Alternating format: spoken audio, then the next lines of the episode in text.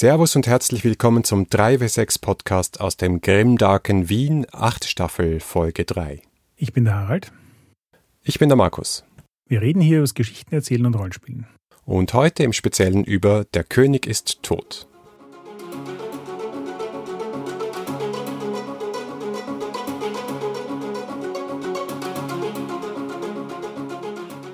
Gut, der König ist tot. Jetzt geht's ans Eingemachte. Ähm, wie das letzte Mal schon erwähnt, jetzt vielleicht nochmal kurz zusammengefasst. The King is Dead, das englische Original, wurde von Vincent und Maggie Baker geschrieben. Ist bereits das zweite Spiel, das sie mit dieser Form von System, die unter dem Sammelbegriff Firebrands existiert, rausbringen. Das erste, das sie damals geschrieben haben, war quasi das Originalspiel, auf dem dann alle anderen Firebrand-Spiele beruht haben.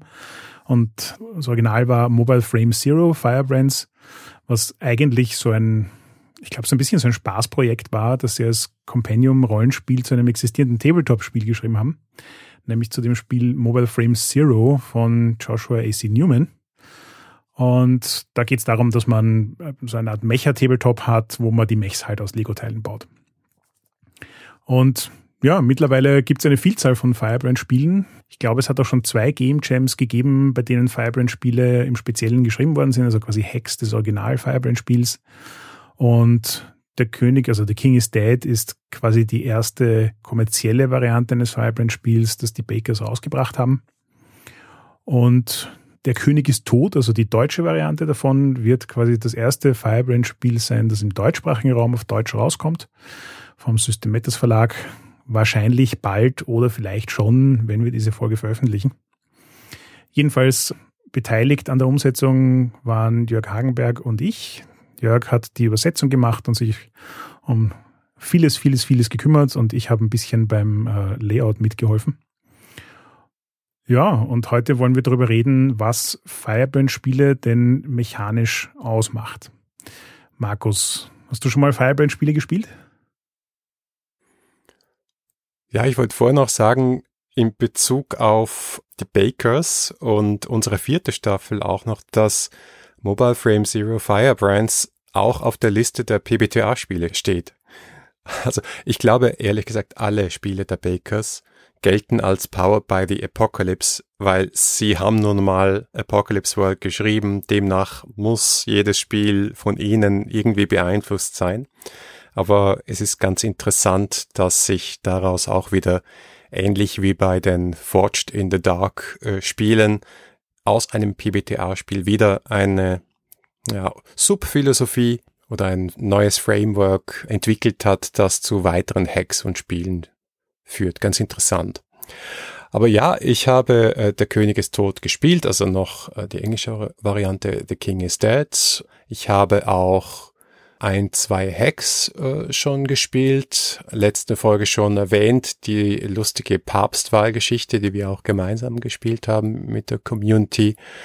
Äh, hieß das Hero Fant? Genau, The Hero Fant. Ja. The Hero Fans. Also eignet sich sehr gut dafür. Ich möchte hier vielleicht auch noch kurz erwähnen, weil du gesagt hast, es gibt noch nichts auf Deutsch. Das stimmt, aber es gibt schon noch Dinge aus der deutschsprachigen Community, auch aus unserer äh, Community oder, oder erweiterten Community, die ebenfalls bei uns schon zu Gast war. Hanna Möllmann, äh, die gemeinsam mit der Jörg Hagenberg etwas zu verbergen herausgebracht hatte. Die hat auch schon mal ein Firebrands Hack gemacht, inspiriert durch Prinzessin Mononoke. Den können wir vielleicht hier unten dann auch noch in den Show Notes verlinken. Ja, es, es tun sich in Wirklichkeit eh Dinge. Ich habe ja auch tatsächlich ähm, im letzten Jahr, als ich Firebrand-Spiele kennengelernt habe, dann auch noch ein eigenes Firebrand-Spiel für Aces in Space geschrieben. Ja, eben Aces in Space Firebrands, das ist ja auch schon seit ein paar Monaten heraus, ist allerdings derzeit noch nicht auf Deutsch, wird gerade übersetzt, kommt also vielleicht auch in den nächsten paar Monaten noch raus. Nein, da tut sich wirklich einiges. Also abgesehen davon, dass es offensichtlich ähnlich wie PBTA ähm, unendlich hackable ist, was ist jetzt dieses Firebrand-System und vor allem, wie funktioniert der König ist tot, Harald? Ja, da muss ich jetzt gleich damit anfangen, äh, dass ich auf deinen ersten Punkt eingehe, dass äh, Firebrands auch mit PBTA in Zusammenhang gebracht wird. Und das ist ja auch vollkommen richtig, weil was Firebrands in Wirklichkeit ist, ist ein Weiterdenken dessen, was die Bakers mit PBTA angefangen haben. Und zwar konkret, wenn man die Idee von Moves hernimmt. Das heißt also, man hat so kleine mechanische Einheiten, die an fiktionalen Triggern dranhängen, die also unter bestimmten Umständen im Spiel ausgelöst werden und dann Regeln zur Verfügung stellen, was passieren soll in einer solchen Situation. Wenn man die Idee nimmt und sie aufbläst und sagt, okay, ein Move ist jetzt nicht so zwei Absätze und das hat man mit einem Würfelwurf und in zwei Minuten abgearbeitet, sondern wir machen aus einem Move ein Minigame, das in seiner Beschreibung drei, vier, fünf Seiten braucht und das im Spiel tatsächlich auch so ein Hin und Her zwischen verschiedenen involvierten Parteien bedeutet und vermutlich eher 10 bis 15 Minuten braucht, bis es erledigt ist als Minigame.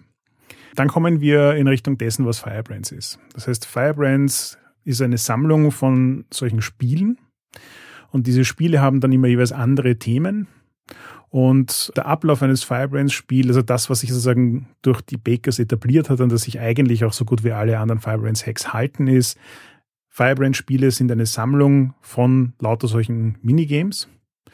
Man spielt es gemeinsam ohne Spielleiter oder besser gesagt, es ist ein spielleitervolles Spiel. Das heißt, alle Involvierten haben sehr viel Entscheidungsgewalt darüber, wie die Fiktion sich entwickelt. Und man hat dann quasi eine Tischreihenfolge, geht einfach im, Uhrzeigersinn oder gegen Uhrzeigersinn oder was auch immer um den Tisch herum, wenn man online spielt, auch einfach auf per Zuruf. Und in der Reihenfolge sucht sich dann jeder Spielende, der dran ist, irgendeins dieser Minigames, die zur Verfügung stehen, aus, spielt das es gibt manche Minigames, die sich mit einer kleineren Anzahl an Personen beschäftigen, wo so dann nur zwei Charaktere involviert sind. Es gibt manche, die sich mit allen beschäftigen, die am Tisch sitzen. Es gibt auch ein paar Firebrand-Hacks, wo du Solo-Games hast oder also tatsächlich das Spiel mit dir alleine spielen kannst, zum Beispiel, während ein anderes Spiel läuft.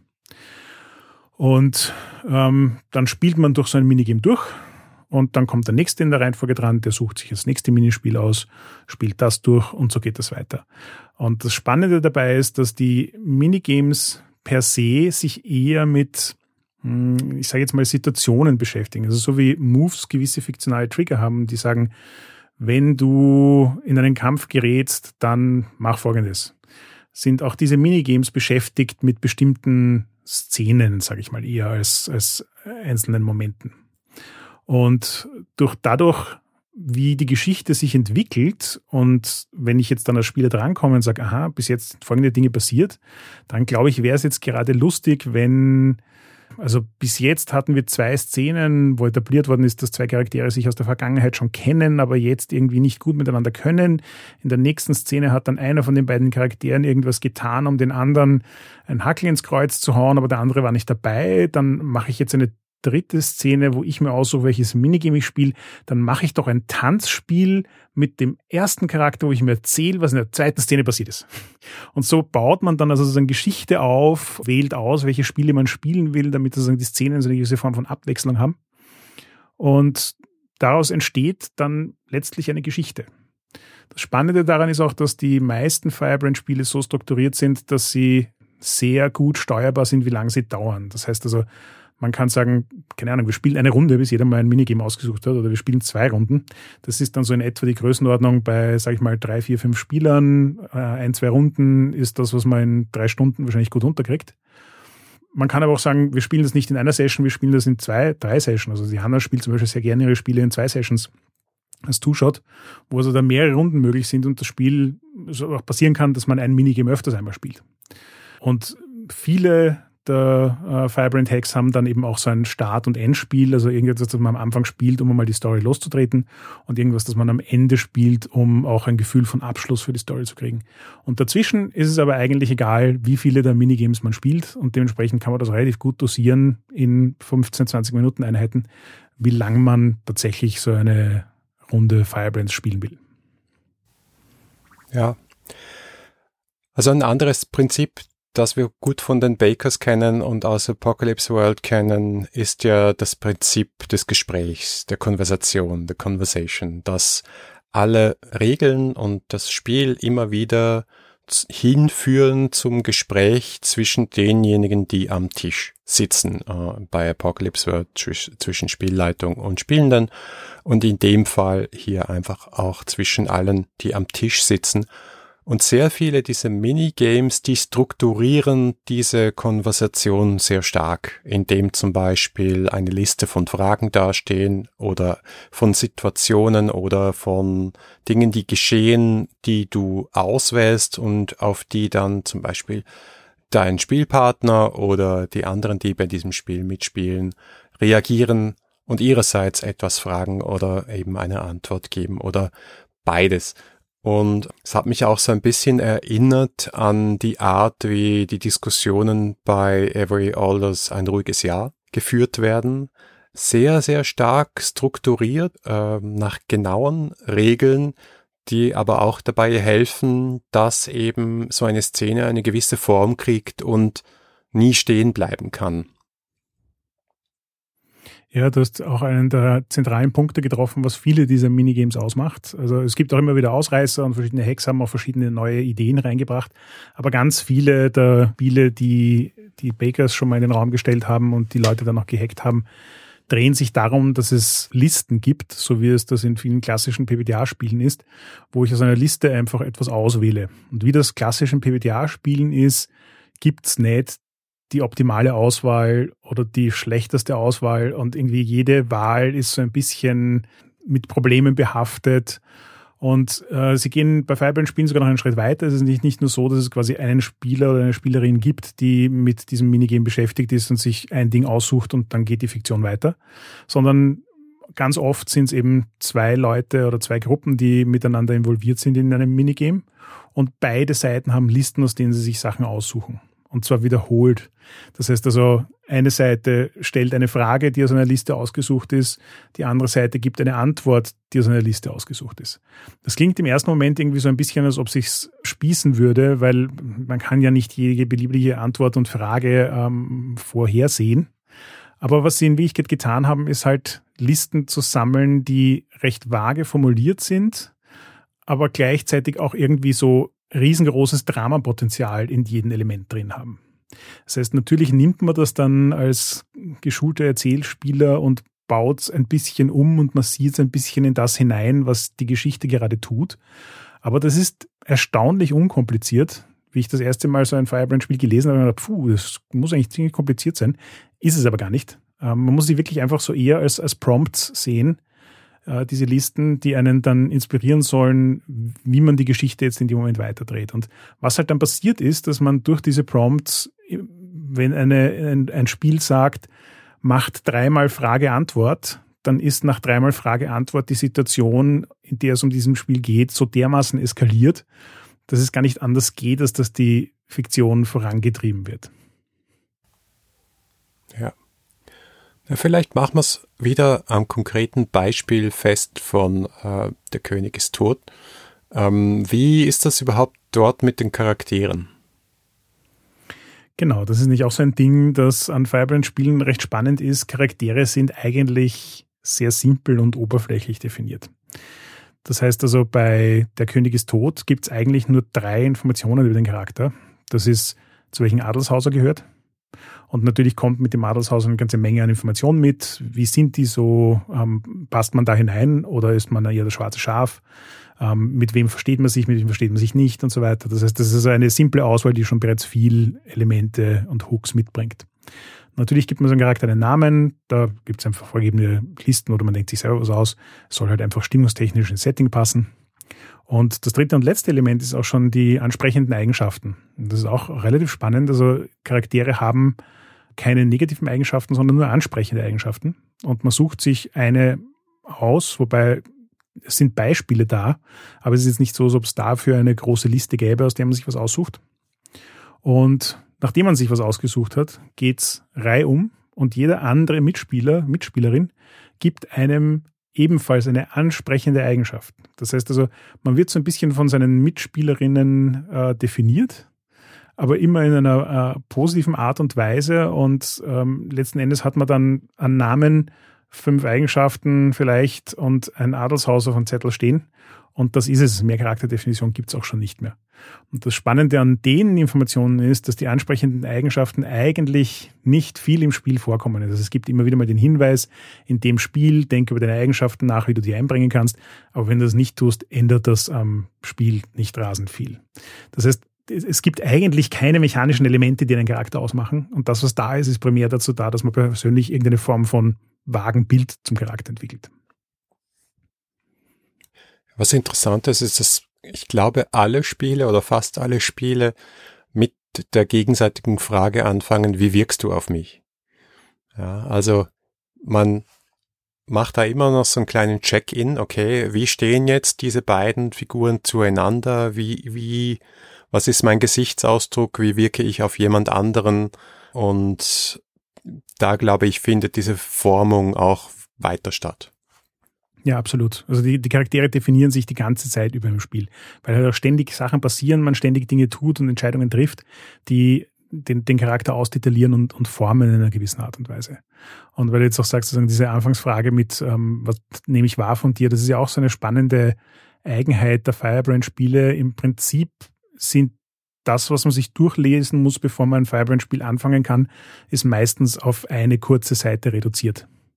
Den Rest kann man in der Theorie alles im Spiel erarbeiten, weil wenn man in ein Spiel mit jemand anderen hineingezogen wird, dann liest man halt einfach gemeinsam die Anleitung durch. Das ist auch wieder, gesagt, eine kurze Seite. Ähm, und dann hat jeder seine Listen vor sich, aus denen er Sachen auswählt. Oder wenn ich gerade nicht dran bin, dann kann ich halt mal herumblättern und schauen, welche Spiele interessant sind und mir die durchlesen, bevor ich dazu komme, das Spiel zu spielen. Das heißt, man kann eigentlich Firebrand-Spiele relativ gut ad hoc spielen, auch wenn man das System nicht kennt, weil man sich das auch alles durchlesen kann, während man spielt. Ich muss aber zugeben, dass es definitiv hilft, Firebrand-Spiele schon mal gespielt zu haben, um davon nicht gestresst zu sein. Also wenn man noch nie Firebrands gespielt hat und dann in der Session sich alles durchliest, dann ist es milde stressig. Ähm, aber selbst wenn man sich im Vorfeld alles durchliest, sind es keine ewig langen Regelwerke. Also ähm, Deutsch, was ja eh schon länger ist, also die deutsche Übersetzung von Der König ist tot, hat alles in 51 Seiten. Das heißt, das, und das sind, das ist die kleine Reihe, also A5 quer, großzügig gelayoutet, das kann man leicht mal in ein, zwei Stunden durchgelesen haben. Ja, definitiv. Und dabei sind da elf Minigames drin. Jawohl. Vielleicht ist es ja auch, weil du sagst, machen wir es konkreter. Ähm, ich würde einfach mal kurz vorstellen, was die Minigames sind, die in Der König ist tot drin sind. Und dann kann man ja vielleicht auch mal über ein spezifisches davon reden, damit die Leute ein Gefühl kriegen, wie so es abläuft. In Der König ist tot ist es so, dass es tatsächlich ein Anfangs- und ein Endspiel gibt. Das heißt, das Anfangsspiel nennt sich Aufgebote und Ränke, wo es ein bisschen darum geht, dass man Setting noch ein bisschen weiter definiert und vor allem auch, wo sind die Charaktere gerade, also so, so quasi was ist der Startpunkt der Charaktere, was passiert mit den Adelshäusern gerade, wer steht zu wem wie. Das ist so quasi das Anfangsspiel. Und das Endspiel ist die Krönung, wo es dann darum geht, tatsächlich zu entscheiden, wer von den anwesenden Charakteren wird der nächste König oder die nächste Königin. Und zwischen diesen beiden Spielen in beliebig vielen Runden kann man eins der neun weiteren Minigames spielen. Da gibt es ein Wiedersehen, da geht es also darum, in der Theorie sollten die Titel eher auch so ein bisschen erklären, worum es geht. Aber bei einem Wiedersehen geht es einfach darum, zwei Charaktere, die sich aus der Vergangenheit kennen, begegnen sich wieder und vielleicht schaut es jetzt in der Situation in der momentanen politischen gut oder schlecht aus mit den beiden. Was weiß man, das wird das Spiel dann zeigen. Dann gibt es die Konversation beim Essen. So ein Klassiker, bei dem alles wunderschön eskalieren kann, obwohl es so harmlos anfängt. Eine lebhafte Meinungsverschiedenheit, da geht es jetzt schon mehr um so hitzige Argumente, die dann auch in entsprechenden Konsequenzen enden können. Kontratanz, für mich persönlich eines der Highlights aus Firebrand-Spielen. Wirklich viele Firebrand-Spiele haben ein Tanz-Minigame drin.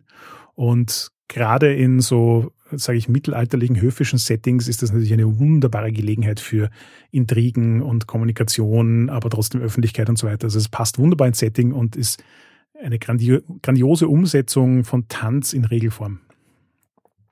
Plotrelevantes Tanzen nennen das, glaube ich, unsere Freundinnen von Gender Swapped.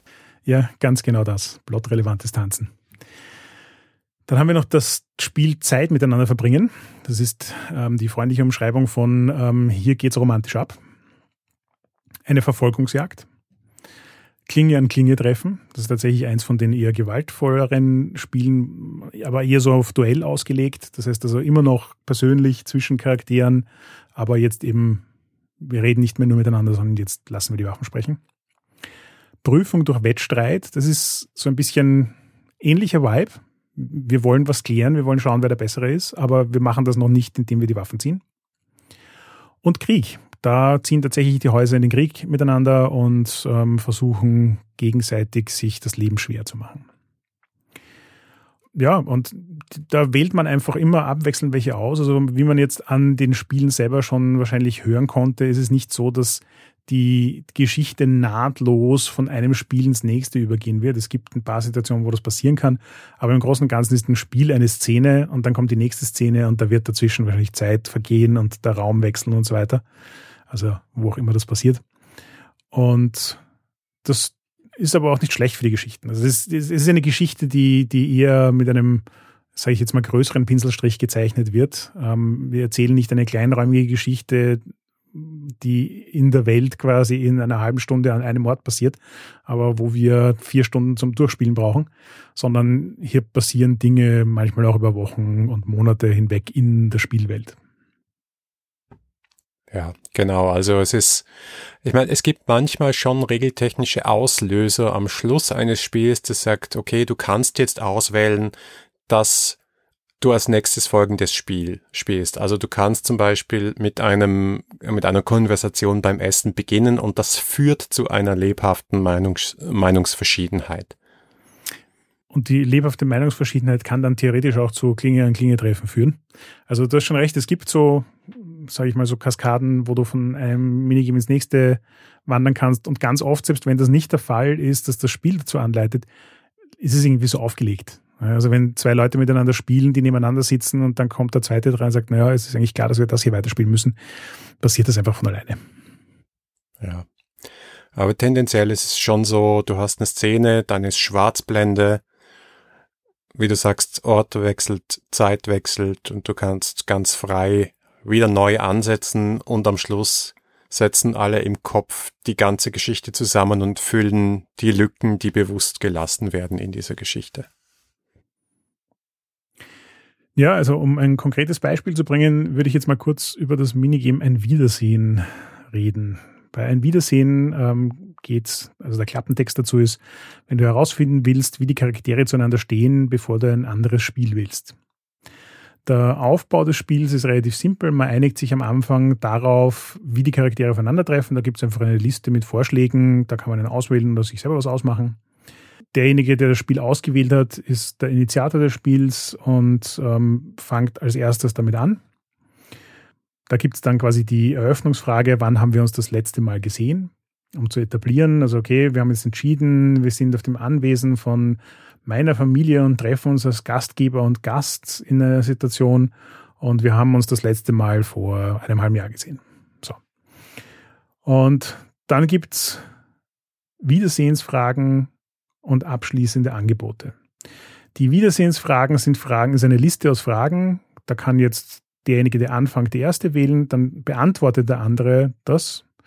Dann wählt der andere eine Frage aus der Liste und der erste beantwortet das und das geht dann so hin und her. Dreimal nach den Anleitungen des Spiels und dann kommt ein abschließendes Angebot. Und das ist jetzt so ein Beispiel, wo wir ein Spiel haben, das in ein anderes übergehen kann. Das abschließende Angebot kann also zum Beispiel sein, lass uns fortfahren mit einer lebhaften Meinungsverschiedenheit. Sollen wir das machen? Und die Wiedersehensfragen, die es zur Auswahl gibt, sind solche Sachen wie, wir waren uns damals nahe und ich bin froh und freue mich, dich zu sehen. Begrüßt du mich herzlich oder unterkühlt? Und da steckt einfach auch schon Drama drin. Ja, also da, egal, was der andere antwortet, es passiert was mit der Geschichte. Und dann sagt der andere vielleicht, naja, wir begegnen uns unterkühlt und stellt die Gegenfrage, wir sind im Schlechten auseinandergegangen und ich bin nervös, dich wiederzusehen. Lächelst du? Und jetzt kann natürlich die erste Person sagen, okay, ich weiß aus meiner ersten Frage, die ich gestellt habe, ich bin froh, freue mich, die andere Person zu sehen, auch wenn das nicht erwidert wird. Also ja, vielleicht lächle ich, weil ich eigentlich hoffe, dass das eine freudigere Begegnung wird und dann enttäuscht feststelle, das wird's nicht. Und das ist jetzt, wie du jetzt gerade gehört hast, das hat jetzt 20 Sekunden gedauert, diese beiden Fragen durchzuspielen. Also wenn man ähm, Firebrand-Spiele mal gespielt hat und weiß, wie diese Dynamik läuft, dann kann das auch tatsächlich zu einem sehr schnellen Austausch und Gespiel werden, das sich wie freieres Charakterspiel anfühlt, aber trotzdem so ein bisschen geführt ist, um halt Maximum Drama zu produzieren. Ja, ich finde es ganz interessant, dass diese Minispiele äh, neben den Konversationen, die sie strukturieren, immer auch zwei weitere Dinge tun. Das eine ist, sie etablieren Fakten, wie du auch beschrieben hast. Also es wird auch gesagt, wann, wie, wo, wo, was, ja. Äh, und ähm, damit entsteht halt auch Geschichte, es entsteht Hintergrundgeschichte, es entstehen Tatsachen. Bei Aufgebot und Ränke geht's sogar ausschließlich darum, da wählst du halt aus, was sozusagen jetzt in der Zeitung stehen würde, wenn die, es eine Zeitung geben würde. Also äh, die Spiele etablieren Fakten. Und das andere, was interessant ist, ähm, du wirst oft vor Ja-Nein-Entscheidungen gestellt, was ja eigentlich zuerst mal untypisch klingt für so ein Erzähl-Rollenspiel, äh, weil wir haben so viel schon gesprochen über offene Fragen, über Suggestivfragen, die Dinge auslösen. Aber hier ist oft wirklich die Frage, lächelst du ja oder nein? Du musst dich entscheiden. Und wie du es jetzt gerade gemacht hast, kommt aber immer noch dahinter das Warum. Ne?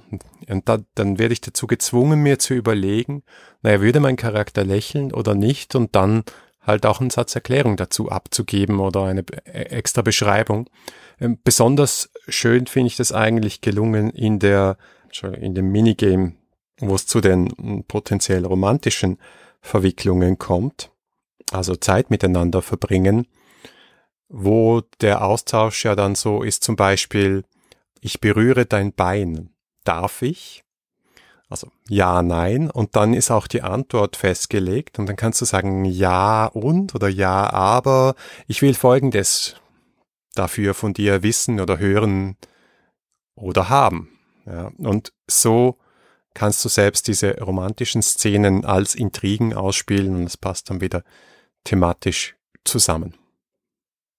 Du hast recht, es gibt immer wieder so Ja-Nein-Fragen. Dazwischen ist alles ganz vehement als offene Fragen durchstrukturiert. Und ich finde, dass auch die Ja-Nein-Fragen eigentlich auch immer in einem Kontext gestellt werden, der letzten Endes schon, so wie du sagst, so ein Nachdenken darüber, warum. Also auch wieder so eine offene Frage suggeriert.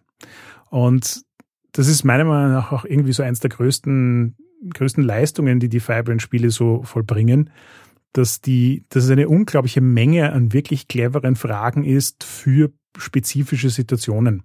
Und bis zu einem gewissen Grad glaube ich, dass man das auch unglaublich gut in anderen Spielen einsetzen kann. Also in, gerade in Erzählrollenspielen gibt es ja ganz oft die Möglichkeit, sowohl als Mitspieler und vor allem aber auch in Spielen mit einem Spielleiter, Spielleiterin, durch Fragen an die Mitspielenden die Geschichte in eine bestimmte Richtung zu formen und zu schauen, was passiert und Firebrand-Spiele sind einfach eine riesige Sammlung an inspirierenden Fragen, die man für alle möglichen Situationen verwenden kann. Was wir jetzt noch nicht erklärt haben, ist, dass es auch so ein Mini-Taktik-Element gibt, weil du ja am Schluss gewinnen kannst, dieses Spiel. Genau, also in der Hinsicht ist Der König ist tot tatsächlich ein bisschen anders als ähm, viele andere Firebrand-Spiele. Also das Original hatte das auch nicht in der Form. Dementsprechend haben auch viele Hacks eher das Original gehackt.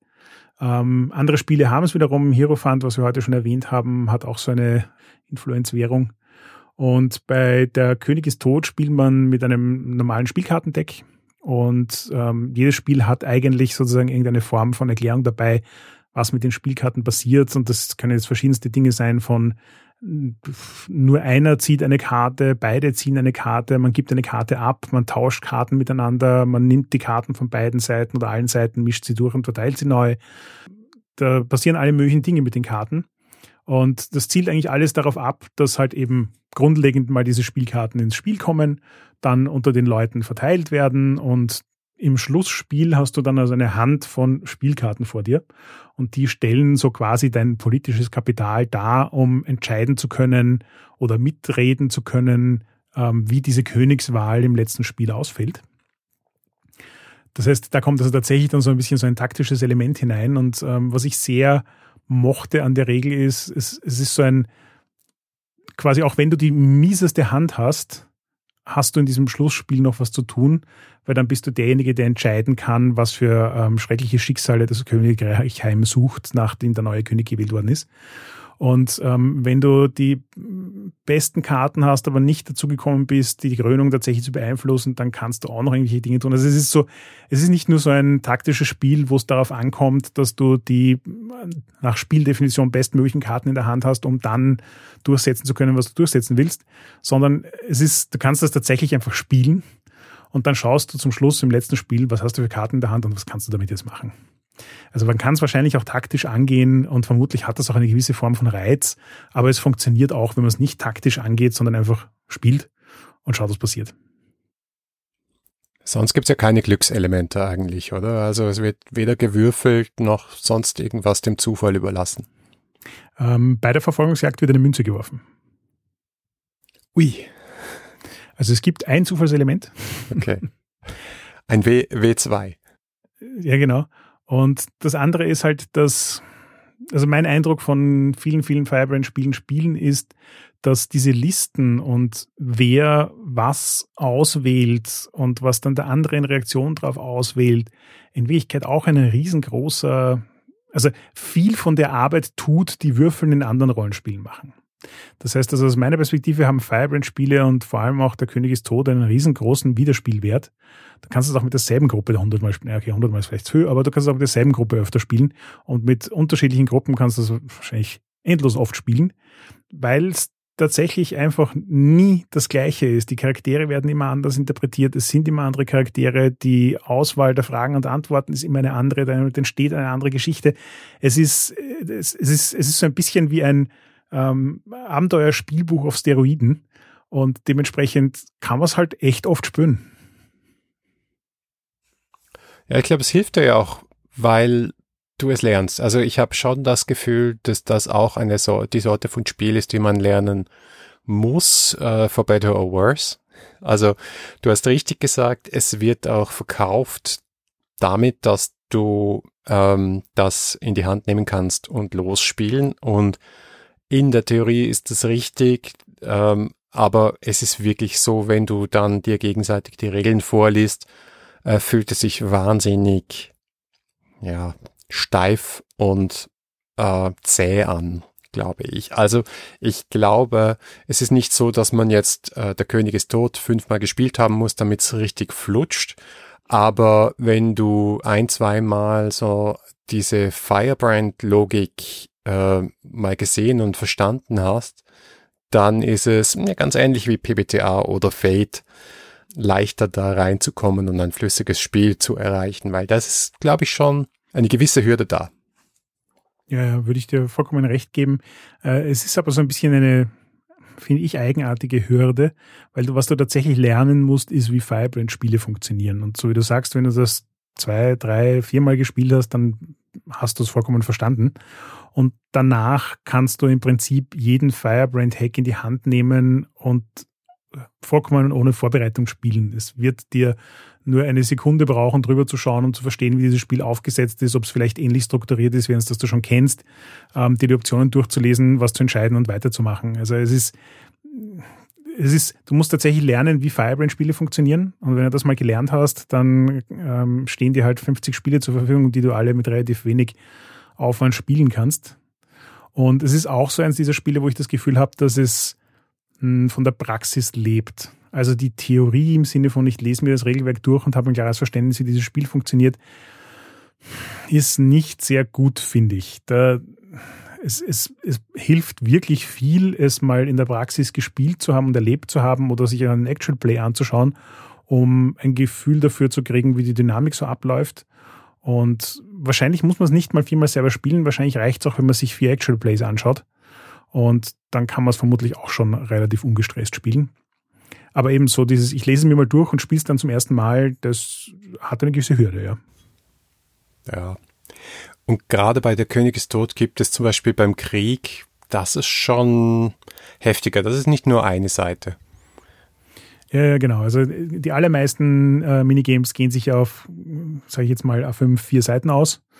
Ähm, und der Krieg sind, glaube ich, irgendwie zehn Seiten oder so. Das heißt, da ist schon mehr drin, dass man sich mal durchlesen muss und wo auch die verschiedenen Häuser verschiedene Dinge tun können. Aber es ist am Ende des Tages wenn man es eben, es, es gibt so ein paar Spiele, die komplizierter sind, die muss man mal kennenlernen und es gibt so einen gewissen Spieltypus, das ist das mit diesen Listen und Frage-Antwort und welche Form von Auflösungsmechanik gibt so geht es dreimal hin und her oder gibt es irgendeine Punktewertung oder ich weiß nicht was. Wenn man das mal gesehen hat, dann kennt man halt 80 Prozent aller äh, Firebrand-Spiele. Ja. Ja, voll. Und ich glaube, die andere Hürde, die man nehmen muss, ist diese super starke Strukturierung der Szene. Also dieses quasi, es wird hier nicht von Würfelwurf Wurf zu Würfelwurf reguliert, sondern von Satz zu Satz. Es, das Spiel legt dir quasi die Sätze in den Mund und ähm, ich glaube tatsächlich, du musst dich auch ein bisschen davon lösen können, ohne die Regeln zu ignorieren, sondern dann eben zu sagen, ich gebe die Antwort und ich erkläre eben, warum ich die Antwort gebe oder spiele da halt auch noch ein bisschen mehr Charakter drumherum. Wenn du es einfach so wie geschrieben runterbetest, glaube ich, kann das wirklich eine sehr, sehr steife Partie werden. Im Zusammenschreiben meiner Notizen habe ich versucht, das in Worte zu fassen. Ich bin mir noch immer nicht ganz sicher, wie ich das am besten tue, aber ich versuche es mal damit, dass Firebrand ein Spiel ist, das ganz bewusst für Erzählrollenspieler geschrieben ist. Also wenn du mit, mit dem Mindset eines ganz klassischen, traditionellen D&D-Spielers eher so Second Edition oder Third Edition daherkommst und versuchst es einfach so umzusetzen, wie die Anleitung dir das erklärt, dann glaube ich, wirst du relativ unglücklich werden. Dann wird es weder zu einem flüssigen Spielerlebnis werden, noch wird es einfach sein, noch angenehm.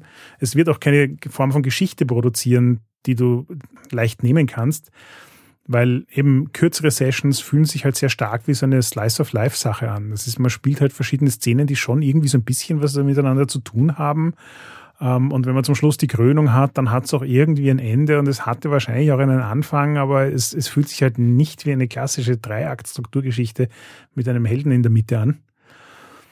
Und das, das sind alles Dinge, die viel, viel besser funktionieren, wenn man mit einer gewissen Form von Mindset rangeht. Also wenn ich weiß, dass ich hier ähm, problemlos improvisieren und ausschmücken kann, dass ich nachfragen kann, dass die Dinge, die wer andere etabliert bei dem, was er sagt, jetzt auch sind, mit dem ich arbeiten muss, dass das so ein Ja und und nicht ein Nein aber ist. Und dass es halt eine Konversation ist, dass fiktionales Positionieren ein Ding ist in diesem Spiel, dass ich quasi, so wie du sagst, mit jedem Satz eigentlich die Geschichte vorantreibe und dementsprechend auch nicht einfach nur vor mich hinlabern sollte. Ähm, es, es gibt auch keine, es gibt auch keine Spiele, wo ich mich zurücklehnen kann. Also es gibt nicht dieses, jetzt haben wir einen Kampf, der wird uns die nächsten vier Stunden beschäftigen und ich komme alle 30 Minuten mal in der Runde dran und würfel dann was, sondern ich bin eigentlich die ganze Zeit gefordert, was Sinnvolles zur Geschichte beizutragen. Weil selbst in den Situationen, wo ich gerade nicht in einem Spiel involviert bin, kann ich mich damit beschäftigen, was ich als nächstes Spiel auswählen könnte, um die Geschichte in eine interessante Richtung zu bringen und muss eigentlich auch noch mit einem halben Ohr zuhören, um zu wissen, wo die Geschichte gerade steht. Also es ist, ja, es, es, es, es ist ein Spiel, das für Erzählerrollenspieler super, super gut funktioniert, ähm, weil sie halt ganz viele von den Mindsets mitbringen, die in dem Spiel gut funktionieren. Ähm, wenn man das nicht tut, glaube ich, ist es sehr sperrig. Ja. Auf der anderen Seite, glaube ich, kann man sich auch gut mitnehmen lassen von dem Spiel. Also es ist die Kehrseite eigentlich davon. Also ich habe auch gemerkt, ich spiele ganz gern mal komplett aus dem Bauch heraus und schaue einfach, was das Spiel mit mir macht und gehe einfach runter auf eine Liste, denke nicht viel drüber nach, wähle eine Antwort und versuche dann beim Reden herauszufinden, was jetzt damit ist, ja. Also äh, zu sagen, gut, dann, dann sage ich halt, ja, ich lass dich mein Bein berühren und dafür will ich, keine Ahnung. Ich finde es dann raus, wenn es passiert. Also ich glaube, da ist auch eine Chance drin, sich einfach vom Spiel leiten zu lassen. Man kann sich einerseits gegängelt fühlen äh, oder überfordert, aber auf der anderen Seite kann man sich da einfach auch mitnehmen lassen und das Ganze so ein bisschen locker aus der Hüfte spielen. Ähm, hilft aber, wie du richtig sagst, die Erfahrung, die Lust zum Improvisieren und auch der Mut, äh, Lücken zu lassen und Fragen offen zu lassen, hilft alles dabei. Ja, voll. Also genau das ist eher auf den Punkt gebracht. Ähm, man muss nicht stundenlang über Entscheidungen nachdenken. Man kann einfach irgendwas nehmen, was einen gerade ansprengt oder einfach die Finger auf die Seite tun und das auswählen und äh, Lücken lassen und ähm, schauen, wo es hinführt. Also ganz viele von den PPDA-Prinzipien funktionieren hier schon auch und dementsprechend, wenn man sich darauf einlässt, flutscht das Spiel auch gut. Das stimmt schon. Was ich noch erwähnen wollte, ist, dass Firebrains für mich auch eins dieser Spiele ist, das unglaublich sprachabhängig ist. Also dadurch, dass man so viele Listen hat, in denen man Sachen auswählt, die auch so ein bisschen Fiktion beeinflussen und oder vorgeben, ist Sprache ein erstaunlich wichtiges Ding. Das habe ich einfach auch gemerkt in, in Spielen und in Playtests, die ich gemacht habe, dass wenn die Spiele auf Englisch sind und jemand in Englisch nicht sehr sattelfest ist, das durchaus eine Herausforderung sein kann, ähm, überhaupt sicher zu sein, was der Spieler jetzt gerade sagt, das passieren soll. Und dementsprechend bin ich auch froh, dass da jetzt mehr auf Deutsch rauskommt, weil eben Firebrand-Spiele sind einfach ein grandioses Ding, ähm, sind sehr kompakt, machen unglaublich viel Spaß. Und wenn wir die Sprachbarriere entfernen können, indem wir es auf Deutsch zur Verfügung haben, dann ist da schon viel gewonnen. Ja, ich freue mich auf jeden Fall drauf. Also ich glaube, man sieht an dieser Welle von Hacks, dass das wieder so eine Struktur ist, die die Bakers da erfunden haben, die sich wahnsinnig gut dafür eignet, weiterentwickelt zu werden, daraus neue Dinge zu machen, Hacks zu machen, die sehr nah am Original sind, aber auch Hacks, die sehr weit davon entfernt sind. Und ja, ich, äh, ich bin super froh, wenn äh, das jetzt auch auf Deutsch rauskommt, weil ich glaube, das wird die Szene einfach noch einmal bereichern. Ja, da muss ich jetzt dann eh quasi noch auf einen Punkt eingehen, nämlich ähm, die Hackbarkeit von ähm, Firebrand-Spielen. Ich habe ja eingangs schon erwähnt, dass ich ein eigenes Aces in Space Firebrand-Spiel geschrieben habe und ich war wirklich fasziniert, wie unglaublich gut sich die Minigames, die dabei rausgekommen sind, einfach auch mit anderen Rollenspielsystemen mischen lassen. Also im konkreten Fall hatte ich ja auch sozusagen einen Grund, das auszuprobieren und einfach zu sagen, okay, ich spiele unsere Fate-Variante von Aces in Space und dann gibt's eine Szene, wo die Charaktere in der Bar sind und es fängt Tanzmusik an. Und was tust du dann? Weil eine Tanzszene und Fade abzuwickeln ist milde prickelnd. Ähm, und dann nimmst du das Tanzspiel aus dem Firebrands Hack und du hast sofort was, mit dem die Leute eine Viertelstunde beschäftigt sein können, das Gefühl haben, das war jetzt eine plotrelevante Tanzszene. Ähm, du hast die Geschichte weitergedreht und du machst danach dann einfach nahtlos wieder mit deinen Fate-Sachen weiter, weil halt die mechanische Struktur vom Firebrand-Spiel mit diesen vielen Fragen halt in jedes andere Rollenspielsystem hineinpasst und eigentlich keine mechanischen Elemente hat, die sich mit irgendwas spießen können.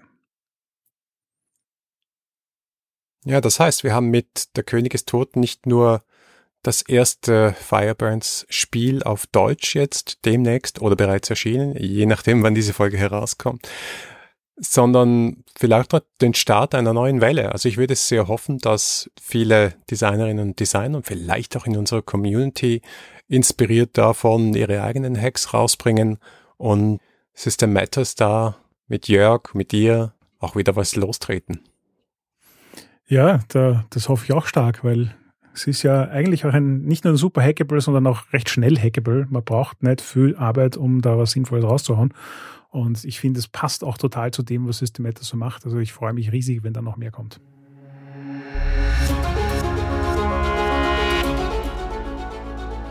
Danke fürs Zuhören. Das war die dritte Folge der achten Staffel 3W6.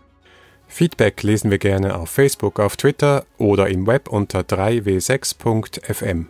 Und wenn ihr uns persönlich schreiben wollt, findet ihr mich auf Twitter als Heckmüller und Markus aus Vienna.